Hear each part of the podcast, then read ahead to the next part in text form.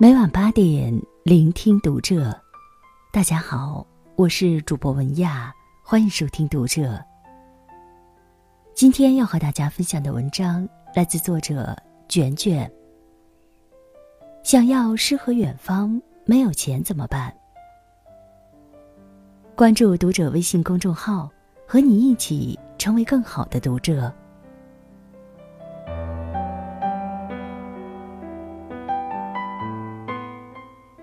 或许现在很多人都有这样的感受：小时候去家边上五十公里外的省城，都觉得是一趟了不起的行程，算着日子，数着还有多久才能出发。长大后却觉得世界越来越小了，出趟国都不觉得有什么稀奇了。可偏偏我们手上的财富越来越多。能去利用这些财富的时间却越来越少了。工作日需要加班，逢年过节需要回家看爸妈，好歹挤出个年假，又好想休息整顿下，哪来精力天天出去浪？又或许看着北上广蹭蹭蹭上涨的令人猝不及防的房价，觉得手上财富再多也不算多，日子还得紧巴巴的过。于是总有人说：“诗和远方，谁不想要啊？可是眼前的生活怎么办呢？哪里来的钱呢？哪里来的时间呢？哪里来的勇气去抛下眼前的一切啊？”可是诗和远方就注定和脚踏实地的生活矛盾吗？那些把每天的日子过成诗和远方的人，真的只是童话般的存在吗？看完这篇文章，你便会知道，那些把远方当成故乡的人，到底是怎样生活着的。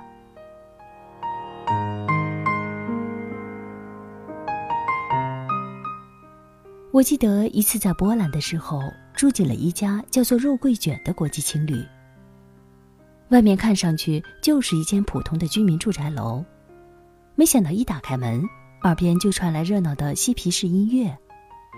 三三两两的年轻人在休息区的沙发上喝啤酒、谈天说地、吹牛皮。闲聊中，一位来自英国的叫做艾德威尔的小伙子拉着我，兴奋地跟我说起下一站要去东南亚走一圈的旅行计划，光是泰国就要待上一个月。你不用工作吗？怎么有这么长的假期啊？我打算先弄清楚了这些俗世世界里的现实问题，再去仰慕他诗和远方的伟大的计划。我辞职了呀，想玩多久玩多久。那你以前是干嘛的呀？我是厨师，做意餐的。这几年我都是干半年玩半年，工作的时候好好攒钱，出门的时候放肆的浪，没有时间限制，可以自由安排。说到厨师，我顿时就秒懂了。和国内与新东方、蓝翔这些技校名词紧密相连的厨师不同，厨师这个职业在国外是极其受人尊重的高薪行业。在欧洲，深受法餐、意餐的影响，大家讲究生活质量，能做出一手精致料理的厨师自然是受人尊敬。那些在米其林星级餐厅工作的厨师。得到的薪酬自然也不比医生、律师低。说完，他看着我一脸羡慕、嫉妒、恨的表情，特地语重心长的加了句：“小姑娘想要出去浪，拥有一项安身立命的技能很重要啊。”诚然，不管是国内外，安身立命的技能都是大家实现诗和远方不变的真理。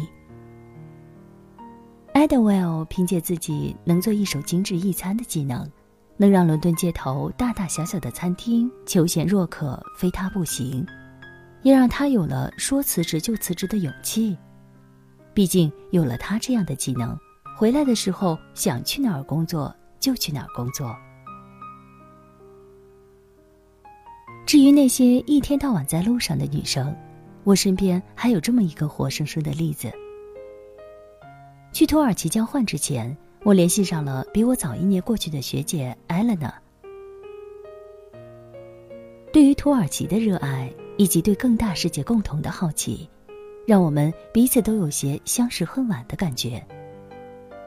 虽然现实生活中没有见过面，但我们两个在微信上每次都能聊上好几个小时，停不下来。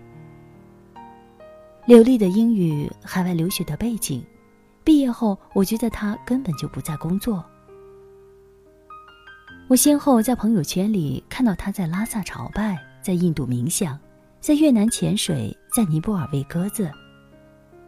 他的这些行为都没有令我太惊讶，毕竟东南亚旅行费用都比较低。以他搭便车睡沙发的高端穷游本领，玩上一年都没什么问题。但他要玩到啥时候？钱还够吗？直到最近，我看到他登上去非洲的航班，内心再也无法平静，向他的微信扔去一个大大的问号：“姑娘，你到底在干嘛？”一来二去，我才了解到，一直以来他都没有在外面穷游，而是以自由职业者的身份给在外的中国外贸公司做翻译。有时工作十分辛苦，遇到行程紧张的，连轴转上好几周都没有休息。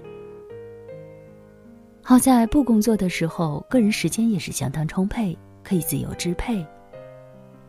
就这样，商务出差加个人旅行，他将自己的脚印留在了东南亚每一个国家的土地上。而如今，登上前往非洲的航班。是因为他与一家公司签了新的翻译工作，即将用自己三年的热血青春，在那片令人心驰神往的土地上忙碌奔波，探索未知。听上去就令人为他感到振奋。记得毕业那会儿，我问他：“你的梦想是什么？”他告诉我：“想在年轻的时候多看看这个世界。”没有富一代爹妈。没有富二代男友，甚至没有一份稳定的工作，但是他靠自己实实在在的能力做到了。知识和技能听上去多么老套的词语，但他就是靠他们实现了当年立下的美好愿景，而且把日子过得一点都不穷酸。很多人抱怨，我要是有钱，那我可以有诗和远方。我要是有钱，我也可以去周游世界。其实说这样话的人，往往有钱了也宁可去买包买房，也还是不会去到真正的远方，因为诗和远方真的不是钱的问题。这四个字看上去也许很浪漫，小女生们都向往，而这四个字实践起来却是真真实实的摸爬滚打。是晒得黝黑的皮肤，是带着咸味的海水，是流利的说着好几门外语，是深夜独自开车，却直到天亮才能到达下一个村庄。还有那实打实的让你赖以生存的本事。很多时候，我们看到别人诗和远方的惬意生活，却忘了别人在背后为之做出的努力。Edwell 年轻时在餐馆打工偷学技艺，学姐 Elena 念书时苦学英语，披星戴月去图书馆背单词，这些都是他们如今过上想要生活后不与人提起的故事。你想要浪迹天涯，没有钱，也可以，方法也有很多。你可以苦练摄影技能，成为一名风光摄影师。你也可以博览群书，练习写作，开公众号，把外面的世界写给大家。或许可以就像这位学姐一样，苦练英语，去世界各地当翻译。这些都是我们把那些诗和远方纳入自己日常生活里的方式。但是你也要扪心自问，自己有没有下过功夫去学习过什么，钻研过什么？有没有一门可以让自己走到哪里都饿不死的技能？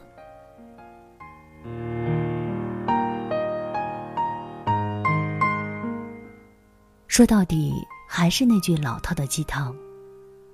终有一天，那些逃过的课、没减掉的肥、没学会的英语，都会成为日后拍在自己脸上响亮的巴掌。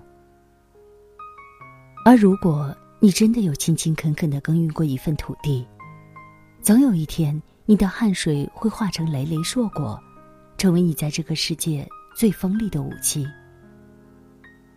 然后，诗和远方就不再是远方的海市蜃楼，因为你已经有了说走就走的自由。